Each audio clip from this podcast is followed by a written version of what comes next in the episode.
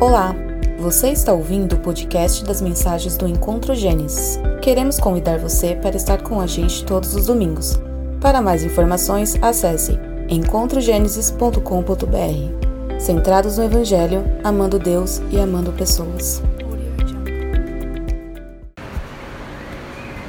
Espiritualidade prática por uma fé possível, nós estamos fazendo a leitura expositiva da carta de Tiago, então, abra suas Bíblias em Tiago capítulo 3. Hoje vamos ler do verso 1 ao verso 12. Tiago capítulo 3, do verso 1 ao verso de número 12. Como esse texto me confrontou nesses dias, como essa palavra, mesmo tendo sido preparada com tanto tempo, pouco mais de um mês, ela falou ao meu coração até o momento e principalmente essa semana, por tudo que eu passei, tudo que eu experimentei. Deus em todo tempo ele é infinitamente maior do que aquilo que imaginamos. Tiago capítulo 3, do verso 1 ao 12, vamos ler, diz assim: Meus irmãos, não sejam muito de vocês mestres, sabendo que seremos julgados com mais rigor, porque todos tropeçamos em muitas coisas. Se alguém não tropeça no falar, é um indivíduo perfeito, capaz de refrear também todo o corpo. Ora, se colocamos um freio na boca dos cavalos para que nos obedeçam, também lhes dirigimos o corpo todo, o corpo inteiro. Observem igualmente os navios que, sendo tão grandes e impelidos por ventos fortes, são dirigidos por um pequeníssimo leme e levados para onde o piloto quer. Assim também a língua, pequeno órgão, se gaba de grandes coisas. Vejam como uma fagulha incendeia uma grande floresta. Ora, a língua é um fogo, é um mundo de maldade. A língua está situada entre os membros do nosso corpo e contamina o corpo inteiro. E não só põe em chamas toda a carreira da existência humana, como também ela mesma é posta em chamas pelo inferno. Pois toda espécie de animais, de aves, de répteis e de seres marinhos se doma e tem sido domada pelo gênero humano. Mas a língua ninguém é capaz de domar é mal e contido, cheio de veneno mortal. Com ela bendizemos o Senhor e Pai. Também com ela amaldiçoamos as pessoas criadas à semelhança de Deus. De uma só boca procede bênção e maldição. Meus irmãos, isso não deveria ser assim. Por acaso pode a fonte jorrar do mesmo lugar água doce e água amarga? Meus irmãos, será que a figueira pode produzir azeitonas ou a videira figos? Assim também uma fonte de água salgada não pode dar água doce. Vamos orar. Senhor, muito obrigado pela oportunidade que o Senhor nos concede como corpo, como igreja, de nos reunirmos, Pai, para te adorar e estudarmos, Pai, a tua palavra. Abra os nossos corações, mentes e ouvidos para receber do Senhor nessa tarde. Te oramos no nome de Jesus. Amém. É engraçado, quando nós observamos grandes construções, hoje, com o avanço, com o advento da tecnologia, nós temos a, a possibilidade de estudar toda a planta estrutural daquele prédio, talvez toda a planta de um veículo, de uma casa, de algo que você venha construir do zero. Você pega todas as partes para montar. E ali você tem um manual de instruções que te orienta como você deve montar e fixar cada peça, cada item.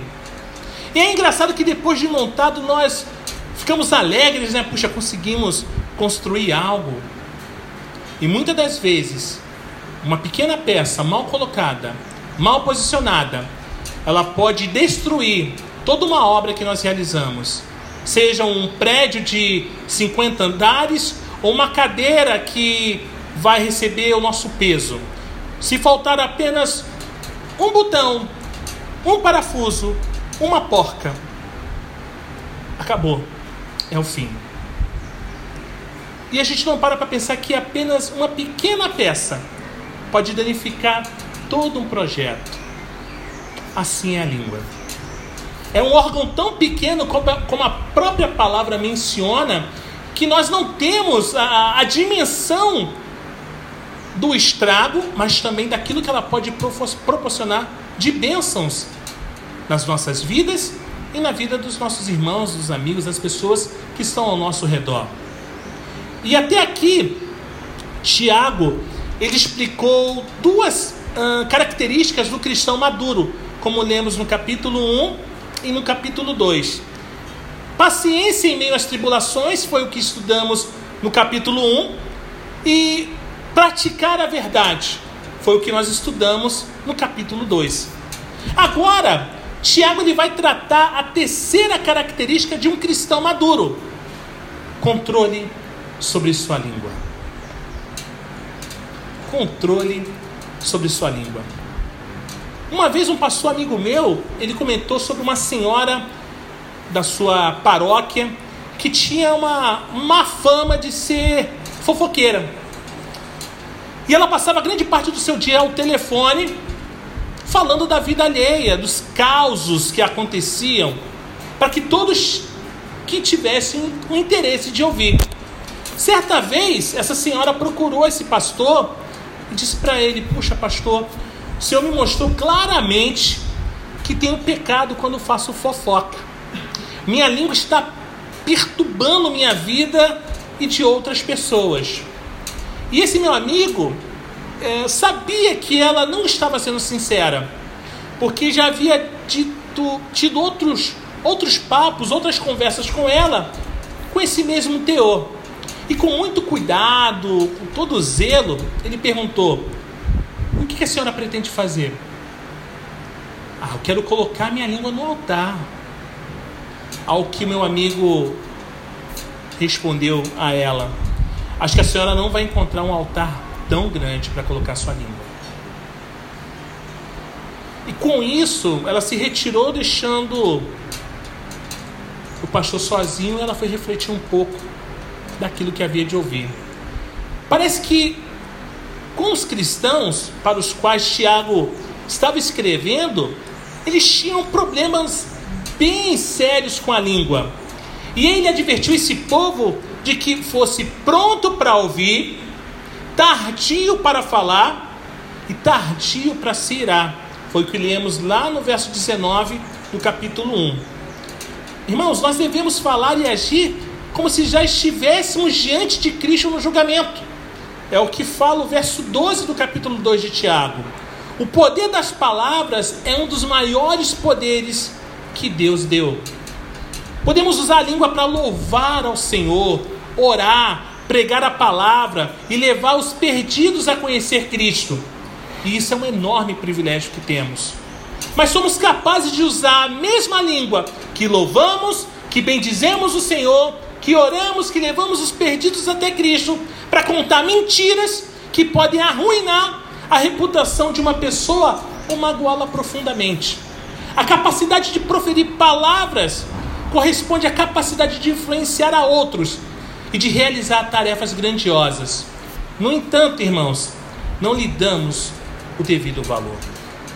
E a fim de deixar clara a importância de se controlar de ser controlado no falar e de mostrar as consequências bem sérias de nossas palavras, Tiago vai nos apresentar nessa tarde seis imagens para a língua. A primeira, o freio. A segunda, o leme. A terceira, o fogo. A quarta, o animal é, venenoso. A quinta, uma fonte. E a sexta, uma figueira. Podemos dividir essas seis ilustrações em três categorias que revelam os poderes da língua. E eu quero nessa hora tratar com vocês o primeiro poder da língua, que é o de dirigir, que eu conecto com o freio e com o leme. Vamos ler novamente os versos 1 ao 4 de Tiago 3.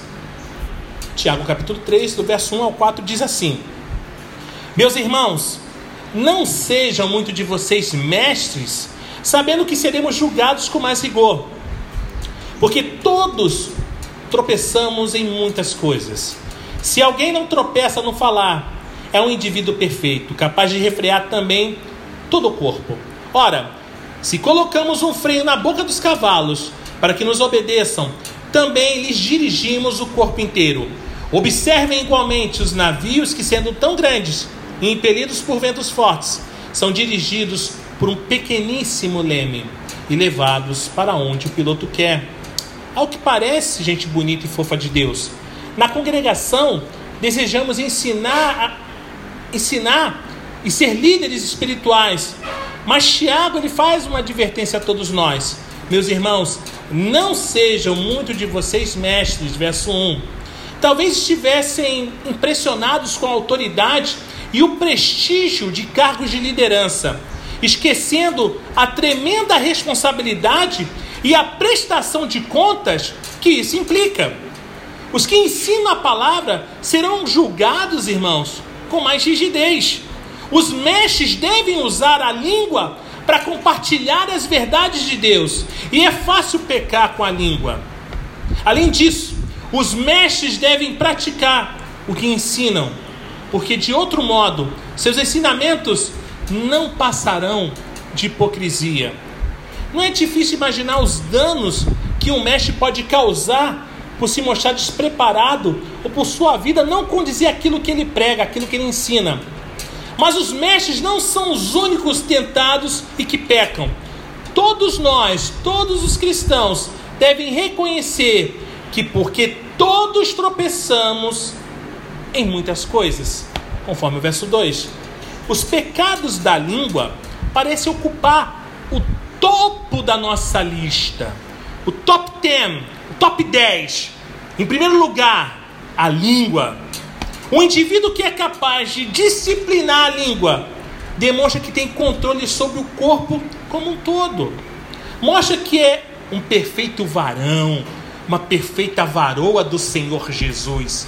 E isso eu falo dessa forma para trazer à memória aqueles e aquelas que já passaram pelas igrejas é, de fogo, né?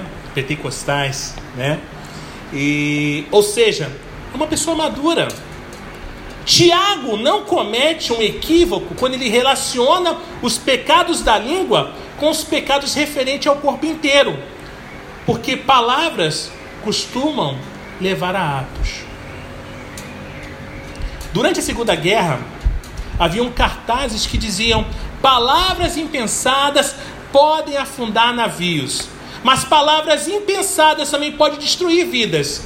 Uma pessoa que faz uma declaração irrefletida pode se ver envolvida repentinamente em uma briga. Sua língua obriga o resto de seu corpo a se defender. E ao escolher o freio e o leme, Tiago apresenta dois objetos que em si são pequenos e, no entanto, exercem grande poder, exatamente como a língua.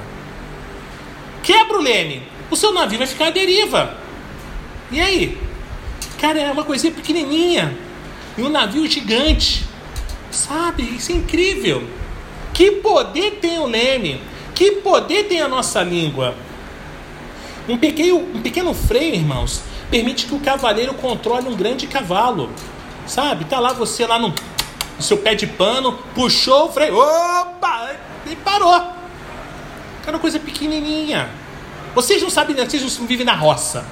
Vocês não vivem na roça, vocês não sabem disso. Mas é assim, não é, Luísa? Luísa sabe como é que é. Sabe? É mais ou menos isso. Puxou, ele para. Ele para. Apesar de ser uma pequena parte do corpo, a língua tem poder de realizar grandes coisas. Tanto o freio quanto o leme devem superar forças contrárias. O freio deve superar a natureza selvagem do cavalo. E o leme deve lutar contra os ventos e correntes que poderiam tirar o navio do seu curso. A língua também deve superar forças contrárias. Temos uma velha natureza que deseja nos controlar e nos fazer pecar. Somos cercados de circunstâncias que poderiam nos levar a dizer coisas indevidas. Por que vocês acham, irmãos, que existem tantos programas televisivos sobre fofoca? Todo mundo gosta de fofocar. Todo mundo gosta de uma fofoca. Isso é feio. Ai, você já ouviu, você já viu? Ai, já vi! Gente, isso é um absurdo! Eu falei assim, meu Deus, como pode? E com o advento da internet, a coisa piorou e muito. Não fica nada mais em oculto, tudo é mostrado através do Instagram, do Facebook. O pecado interior e as pressões exteriores procuram dominar nossa língua. Isso significa que tanto o freio quanto o leme devem estar sob o controle de uma mão forte. O cavaleiro hábil mantém o grande poder de seu cavalo sob controle. E o timoneiro, ele, é experiente piloto, e ele controla o navio corajosamente em meio à tempestade. Quando Cristo controla a língua, não precisamos ter medo de dizer coisas erradas, nem de dizer coisas certas da forma errada. Salomão advertiu, e anotem, eu se fosse vocês deixaria o livro de Provérbios abertos, aberto, que a gente vai citar muito Provérbios hoje. Salomão lhe advertiu lá em Provérbios 18, 21, que a morte e a vida estão no poder da língua. E não é de se admirar que Davi orasse assim, conforme Salmo 141. Põe guarda, Senhor, a minha boca, vigia a porta dos meus lábios, não permitas que meu coração se incline para o mal. Davi sabia que a chave para as palavras corretas é o coração, porque a boca fala do que está cheio o quê? O coração. Mateus 12, 34.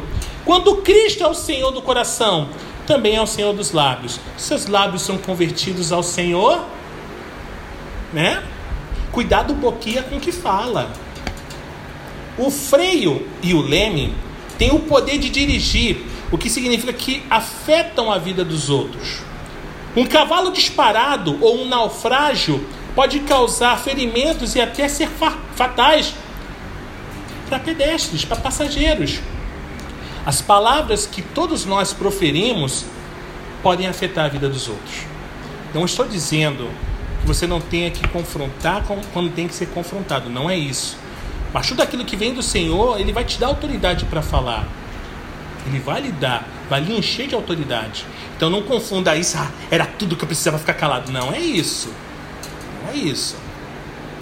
Quando o juiz declara um réu culpado ou inocente, suas palavras afetam a vida não só do acusado, mas afeta também de toda a família. Vocês já perceberam? Você está condenado, André. Nossa, imagina o pai do André, a mamãe do André, o pequeno Bernardo, o irmão mais velho chorando. Desespero. Imagina de repente da outra família, ah, é, vibrante alegria. Olha o poder que há na palavra. O presidente diz algumas palavras, assina alguns papéis e a nação entra em guerra. Tá ok? Ao mesmo, até mesmo, um simples sim ou não da boca do pai ou da mãe pode ter grande impacto sobre o rumo da vida de uma criança. Não se deve jamais subestimar a orientação que se pode dar por meio das palavras que dizemos ou que deixamos de dizer. Se você não corrige agora, pode ser muito tarde amanhã.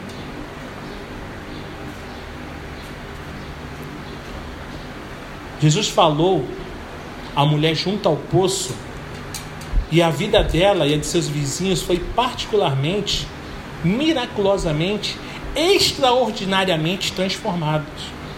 É o que fala João 4. Pedro pregou em Pentecostes e 3 mil vidas foram salvas pela fé em Cristo. Atos 2. No dia 21 de abril de 1855, Edward Kimball entrou em uma loja de sapatos em Boston e levou o jovem Moody a Cristo. Resultado: Moody se tornou um dos maiores evangelistas da história. Um homem cujo ministério continua a exercer influência até os dias de hoje. A língua tem o poder de orientar outros a fazer as escolhas certas. Irmãos, recomendo a todos a leitura frequente do livro de Provérbios. Ali vamos observar especialmente as várias referências ao uso da língua. Provérbios 15, 1. A resposta branda desvia o furor, mas a palavra dura suscita ira. Provérbios 12, 22. Os lábios mentirosos são abomináveis ao Senhor. Provérbios 10, 19. No muito falar não, é, não falta transgressão, mas o que modera os lábios é prudente. Sem dúvida alguma. A língua é como um freio e um leme, porque tem o poder de dirigir. Como é importante usar a língua para dirigir as pessoas no rumo certo. Entenderam? O segundo poder da língua é o de destruir, que eu comparo conecto o fogo e o animal. Vamos ler dos versos 5 a 8 de Tiago 3?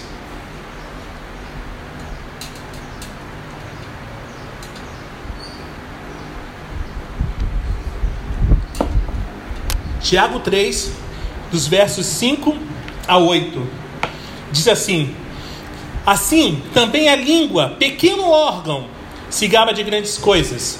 Vejam como uma grande fagulha, uma fagulha, perdão, incendeia uma grande floresta. Ora, a língua é um fogo, é um mundo de maldade. A língua está situada entre os membros do nosso corpo e contamina o corpo inteiro. E não só põe em chamas toda a carreira da existência humana, como também ela mesma é posta em chamas pelo inferno.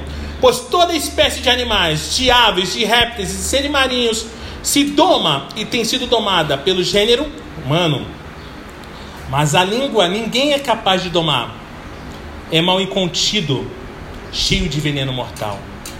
O pastor Warren Wendell, sempre cito aqui porque ele para mim é uma das maiores referências que eu tenho. Ele uma vez foi visitar um sebo em Londres. E ele comentou com uma atendente que não haviam tantas lojas quanto ele esperava ao que o atendente explicou para o pastor Warren Wendell que uma noite durante a Segunda Guerra a cidade foi atingida por bombas incendiárias que destruíram nada mais, nada menos que pelo menos um milhão de livros. Em outra ocasião, um amigo do pastor Warren Wendell levou sua esposa e ele a um tour pelas florestas da Califórnia.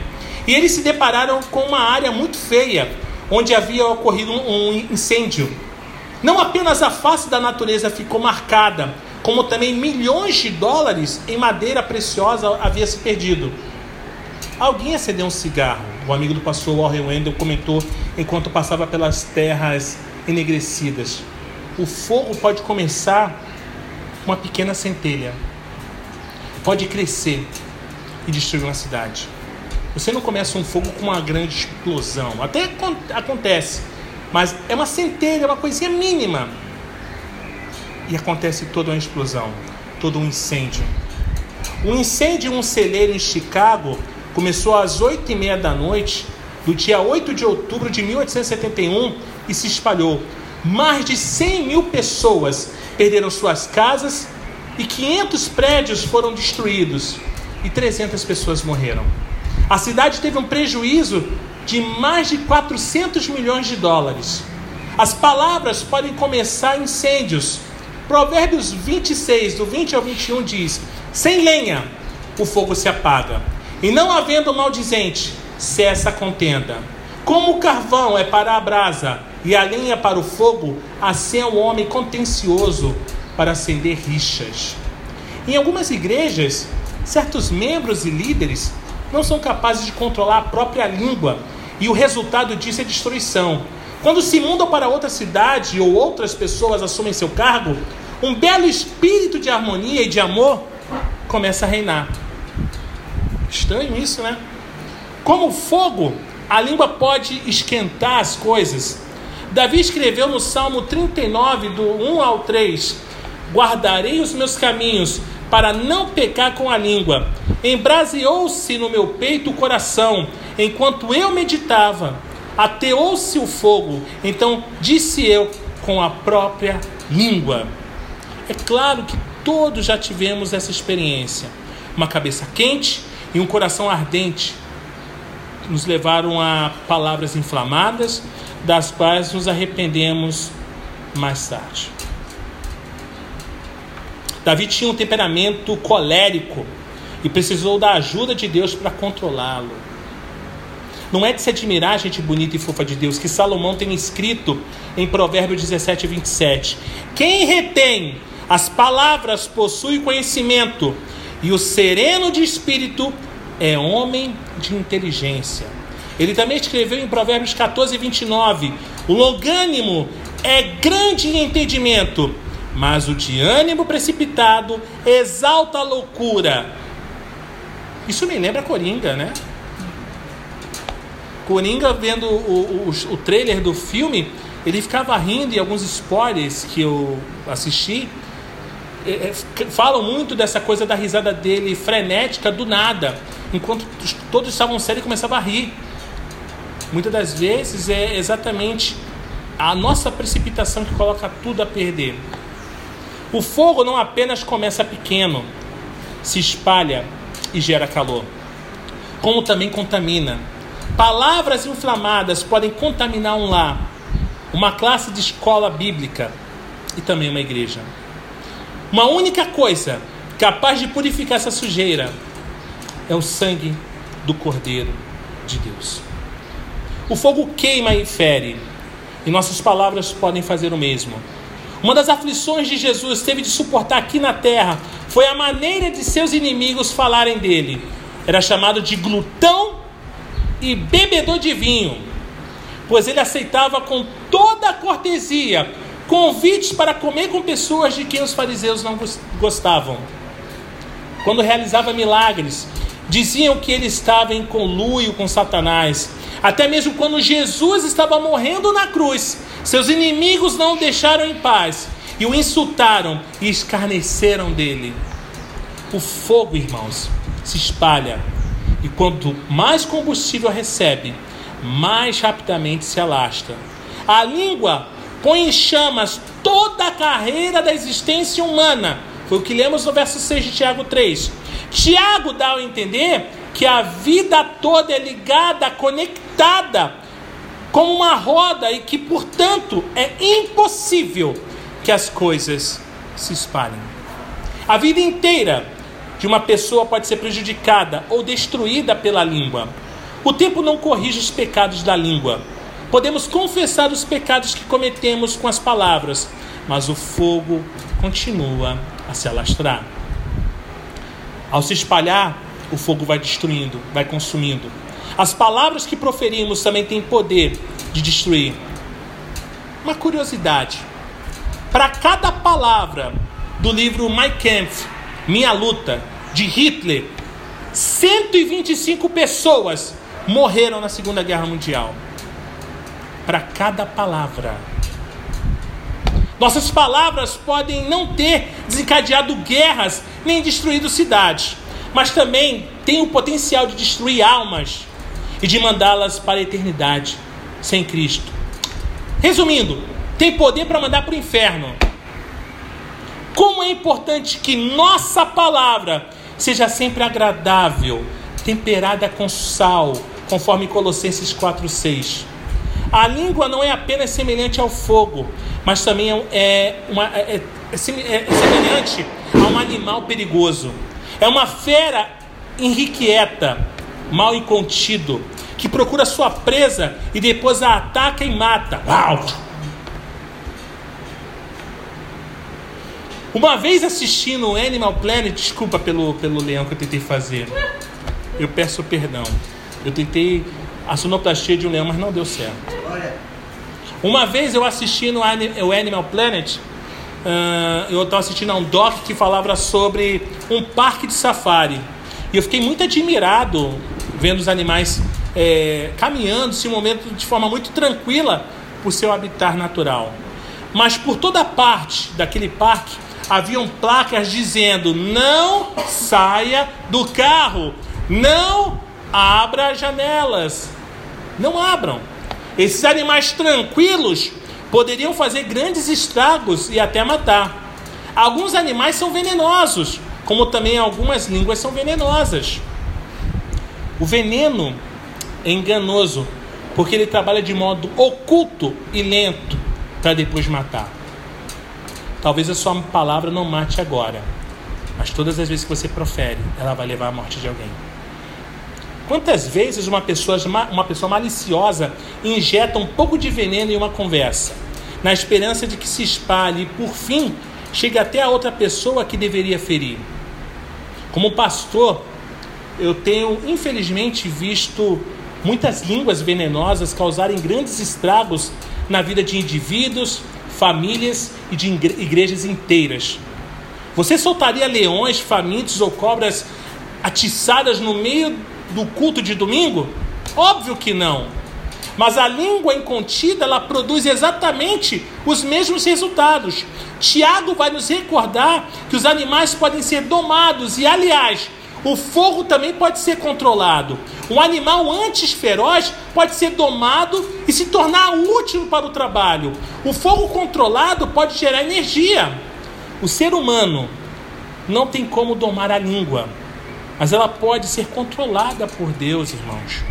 A língua não precisa ser posta em chamas pelo inferno, como os apóstolos em Pentecostes, pode ser inflamada do céu. Se Deus acende o fogo e o controla, a língua pode ser um instrumento poderoso para ganhar os perdidos e edificar a igreja. Nós ouvimos aqui agora, no uh, início da reunião, a devocional da, da Luísa, Pô, que bênção. Pô, a gente já entra, caramba, que palavra. Já iniciamos assim com o coração. Pô, pai, amém. Eu entrei aqui de repente tão triste, tão preocupado. E eu ouvi uma palavra dessa já me prepara. Isso é demais. Isso é demais. O importante, sem dúvida alguma, irmãos, é o coração. Porque a boca fala do que está cheio o coração. Mateus 12, 34 fala isso. Se os nossos corações estiverem cheios de ódio, Satanás acenderá o fogo, mas se o coração estiver cheio de amor, Deus o inflamará. E eu quero falar do terceiro poder da língua, que é o de dar prazer. Uma fonte e uma árvore que eu conecto. Vamos ler os versos 9 ao verso 12 de Tiago 3.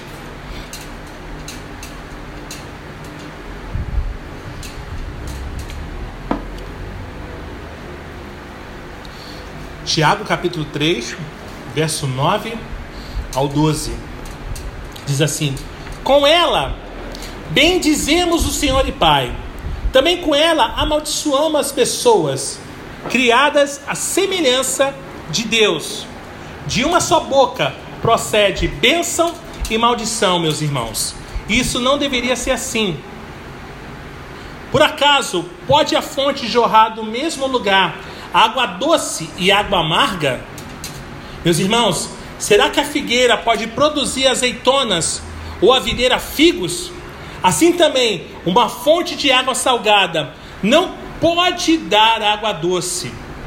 A fonte ela oferece, irmãos, evidentemente, água fresca da qual o ser humano precisa para sobreviver. Nos países do Oriente Médio, por exemplo, a presença de uma fonte de água fresca ela é vista como uma grande bênção para a comunidade. Nós precisamos de água não apenas para beber, mas também para lavar, cozinhar e para uma série de outras atividades essenciais à vida.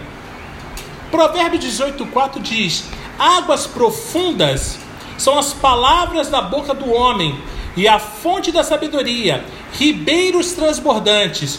Provérbios 10, 11 diz: A boca do justo é manancial de vida. E Provérbios 13, 14 diz: O ensino do sábio é a fonte da vida, para que se evitem os laços da morte.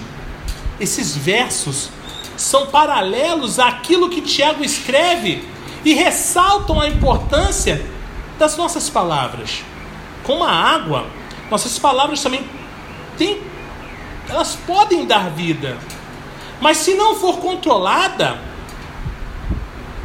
assim como for, irmãos, a água ela pode trazer destruição. É só você ver quando chove muito o que acontece no centro do Rio, não é verdade? Ou aqui em Nova Iguaçu, em Belfor Roxo, Jardim Roma não, porque Jardim Roma está numa grande elevação, não, não chega lá.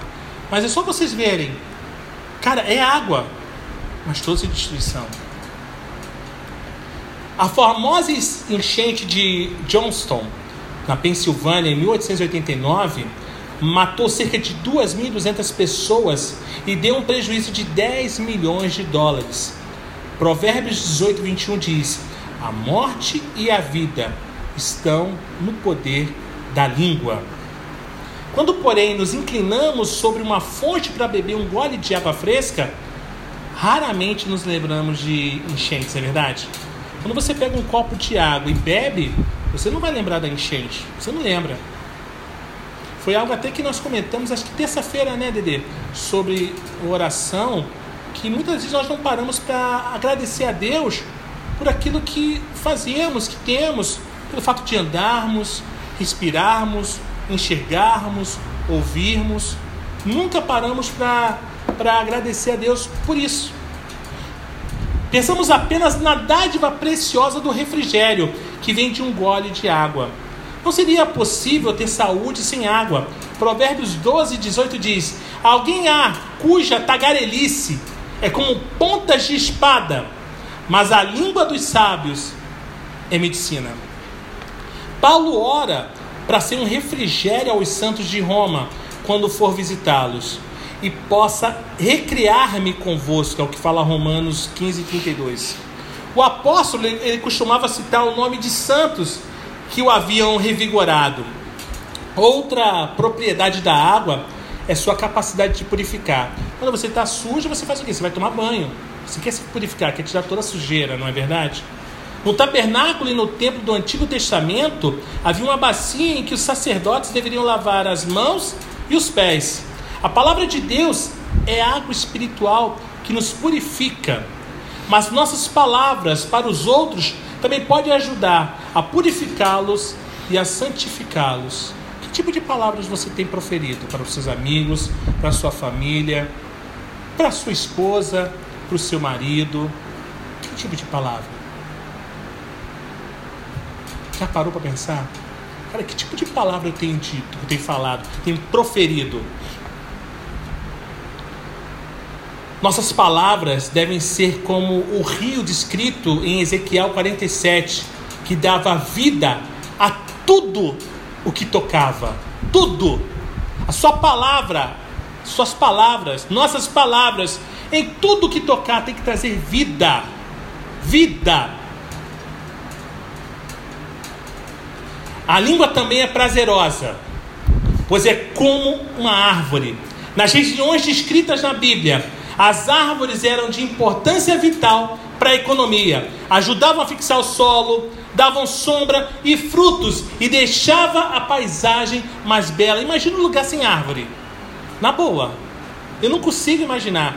Quando eu era pequeno e morava em Belfort Roxo, é, na casa da minha vovó tinha várias árvores frutíferas. Tinha pé de abacate, é, pitanga, juá, graviola, tinha uma roseira que a Dedê chegou a conhecer. Cara, eu achava linda aquelas árvores ali. Dava sombra, dava frutinha. Achava maravilhoso. Eu fico pensando, puxa vida, em um lugar que não tem verde, não tem árvore. É muito triste, né? Muito triste. Sexta-feira agora eu fui na casa da minha sogra e eu sempre fico admirado quando eu chego na casa da minha sogra, eu vejo as plantinhas dela. E ela fala com carinho, eu estava perguntando para ela, minha sogra, isso é quase uma botânica. É, orquídea só dá flor uma única vez? Ela não. Ela dá sempre, se bem cuidado, se bem tratado. Eu falei, nossa, que chique. Darei uma orquídea para minha esposa. Muito legal, achei bem legal. É, nossas palavras, irmãos, podem ajudar a abrigar e animar um viajante cansado e alimentar uma alma faminta. A sua palavra, do André, da Luísa, de Dedê, Jorge, minha, Paty, de tantos outros, podem animar aqueles que estão cansados da caminhada, estão desanimados por tanta luta, por tanta dificuldade. Sabe? Provérbios 10, 21 diz: Os lábios do justo apacentam a muitos. Jesus declarou em João 6, 23: As palavras que eu vos tenho dito são espírito e são vida. Quando compartilhamos a palavra com outros, os alimentamos e encorajamos ao longo do caminho. O elemento mais importante da árvore é o seu sistema de raízes. Se as raízes não tiverem profundidade suficiente, a árvore não crescerá de maneira saudável. Eu sempre cito esse exemplo e o Jorge é testemunha comigo. Uma vez nós fomos à casa de uma irmã, né? Que a árvore tinha acabado de cair, caiu em cima do muro dela e quebrou o muro, destruiu o muro. Fomos lá e a árvore era gigante, né, Jorge? Tinha um tronco muito. parecia quase dois deus junto. Troncão. E ali eu fui me atentar às raízes, porque eu achei assim, nossa, um vento desse conseguiu arrancar essa, essa coisa toda. E não tinha raízes, as raízes pareciam o meu cabelo. Ralinhos, fracos os, o, as raízes, eram muito poucas. E eu chamei o Jorge, Jorge, você está vendo? A gente olhou na terra e aquilo eram as raízes. Falei, que raiz fraca. E aí eu comecei a compreender essa palavra de uma raiz que não é alimentada. Quando a árvore não tem uma raiz profunda, ela não sustenta o vento que vem. E não foi um vento forte, né, Jorge? Tinha sido um vento normal. Um pouco mais forte, mas normal. Isso é muito louco. É, exatamente, igual essa aqui do nosso espaço, né? Muito, muito triste. Seremos como um homem bem-aventurado, como no Salmo 1, e produziremos frutos no devido tempo. Um dos motivos pelos quais Jesus sempre tinha as palavras certas na hora certa era o fato de estar em comunhão com o Pai e de ouvir as palavras do céu a cada dia. Eis seu testemunho. Isaías 54 diz assim: O Senhor Deus me deu língua de eruditos, para que eu saiba dizer boa palavra ao cansado. Ele me desperta todas as manhãs, desperta-me o ouvido para que eu ouça como os eruditos. Nós temos falado muito, tanto na escola da palavra quanto em Tiago, a questão de mergulharmos na palavra, né? conhecermos a palavra, nos aprofundarmos nela. E eu novamente falo sobre isso. Marcos 1,35 diz: Tendo se levantado alta madrugada, saiu, foi para um lugar deserto e ali orava. A fim de ter uma língua aprazível, irmãos, é preciso ter um encontro diário com o Pai e aprender com Ele. As nossas raízes espirituais devem ser lançadas no solo profundo de Sua palavra. É preciso, preciso orar, meditar e permitir que o Espírito de Deus enche os nossos corações com a verdade de Deus. Mas Tiago nos faz uma advertência: de uma fonte não pode jorrar dois tipos de água, e uma árvore não pode dar dois tipos de fruto. Se espera que uma fonte jorre água doce todo o tempo, que uma figueira sempre dê figos e que uma oliveira sempre dê olivas. A natureza se reproduz segundo a sua espécie. A incoerência da língua indica que há algo extremamente errado no coração.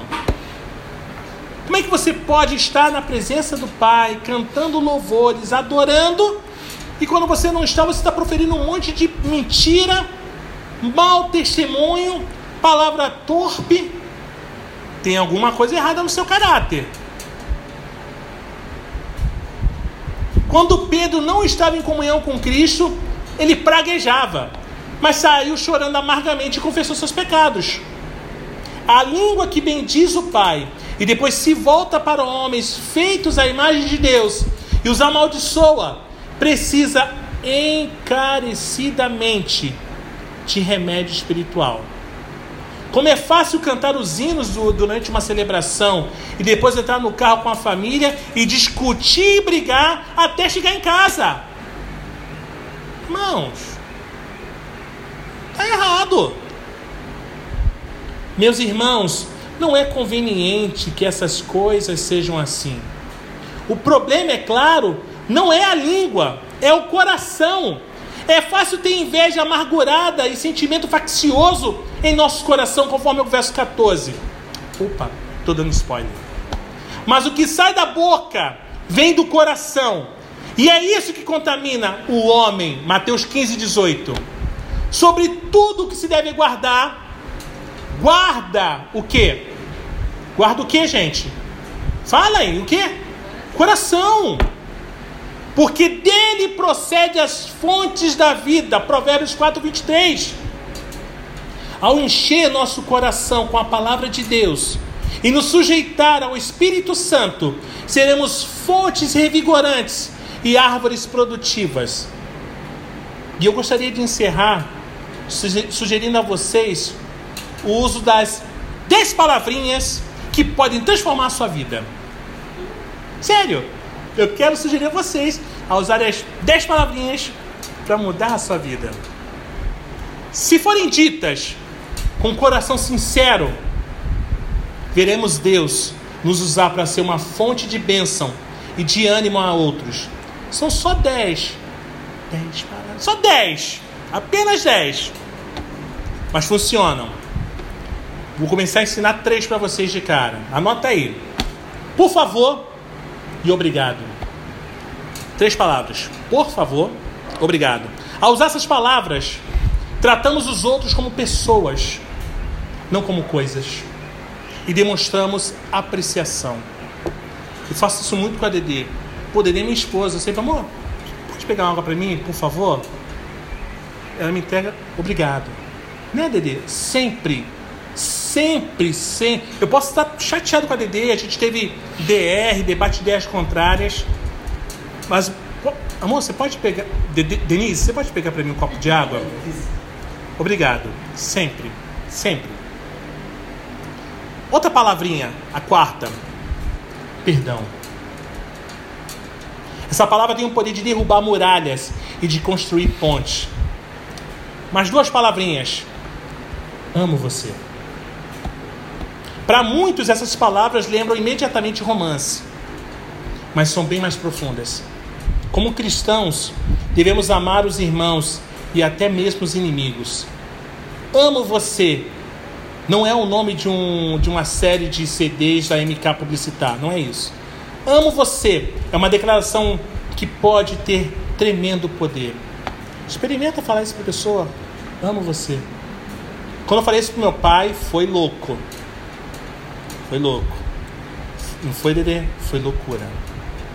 Foi. Eu nunca havia falado isso e falei. Mais algumas palavrinhas. Estou orando por você. Ah, isso eu sempre falo. Fala mesmo? Certifique-se de que isso seja verdade. Se falar das pessoas para Deus, pode falar de Deus para as pessoas. Nossas orações, em particular, por outros ajudam os encontros em público. É evidente que nunca se deve dizer estou orando por você de maneira presunçosa, como se fôssemos mais espirituais do que os outros. Dizemos isso de modo a encorajar, a fim de mostrar ao outro que nós, que nos importamos tanto com ele, a ponto de levá-lo ao trono da graça. Dez palavrinhas, dez palavrinhas, irmãos. Por favor, Obrigado. Perdão. Amo você. Estou orando por você. Dez palavras. Só dez palavras. Isso muda. Isso muda. Isso quebra, constrói pontes. Sem dúvida, a língua é um pequeno órgão que pode causar grandes problemas. E nessa nesse início de noite nós estamos percebendo bem isso. Mas não precisa ser assim. Deus pode usar nossa língua para orientar outros pelos caminhos da vida e para lhes dar prazer em meio às tribulações. A língua é muito pequenininha, mas tem grande poder. Dediquemos a Deus a língua e o coração diariamente e deixemos que Ele nos use a fim de sermos bênçãos bênção para os outros. Que Deus nos bendiga.